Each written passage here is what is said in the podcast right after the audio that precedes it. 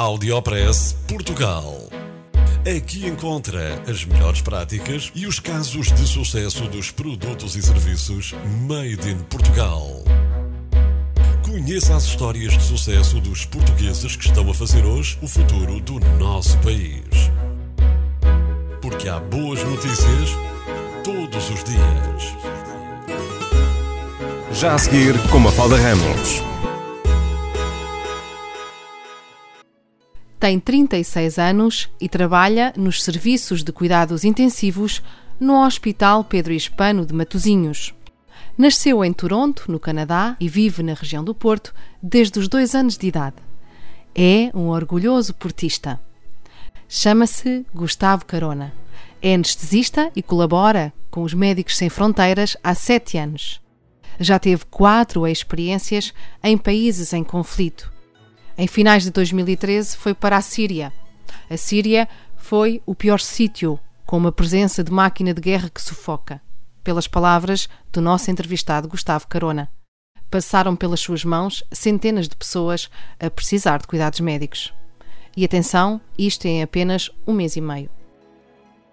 Foi uma altura muito complicada, porque foi, no fundo, uma transição para crescente presença e importância que grupos radicais islâmicos uh, estavam a ter na, nas zonas controladas pela oposição. E por isso a forma como as pessoas estavam a encarar o conflito estava-se a transformar bastante para pior, não é? Porque viver numa guerra civil é complicadíssimo, mas viver numa guerra civil em que há a pressão, neste caso, do, do regime um, ehm, bastante intensa e, e super mortífera, mas com a convivência permanente de pessoas que tentavam influenciar a sua forma de estar na vida, e neste caso na religião, extremando-as e condicionando-as para, para uma repressão enormíssima. Por isso, nunca tanto a, a expressão estar entre a espada e a parede fez sentido para mim, como aquilo que eu vi do povo sírio que com os quais eu convivi eram super moderados e super mente aberta e estavam a passar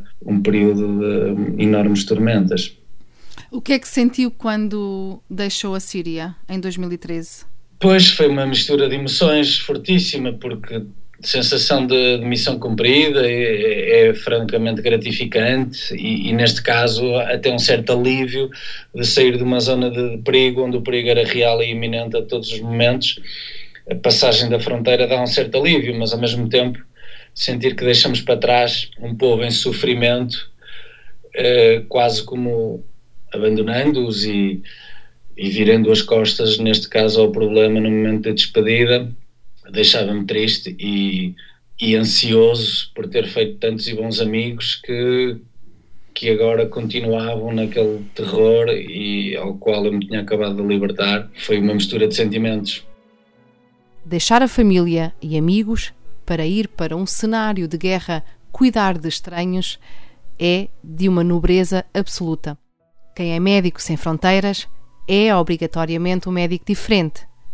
Quis perceber o porquê e a dedicação à causa da vida humana é seguramente a principal. Em conjunto com uma grande curiosidade por conhecer outros povos, outras pessoas, outras formas de ver e viver a vida Gustavo Carona não se imagina a ir trabalhar para fora do país por dinheiro. Ainda que tivesse, ou porventura já teve, convites uh, em que a nível financeiro sejam muito sedutores, vai fazer por continuar na região?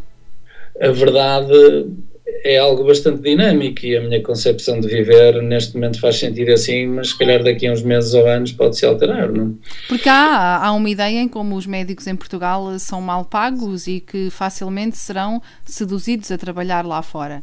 É verdade, mas depende com quem nós nos compararmos, haverá situações bastante piores do que a nossa e até mesmo na Europa. Por isso, apesar de haver realidades sedutoras do ponto de vista económico, tento ser feliz e acho difícil ser mais feliz do que na minha cidade e junto das pessoas quem eu gosto. Audiopress Portugal.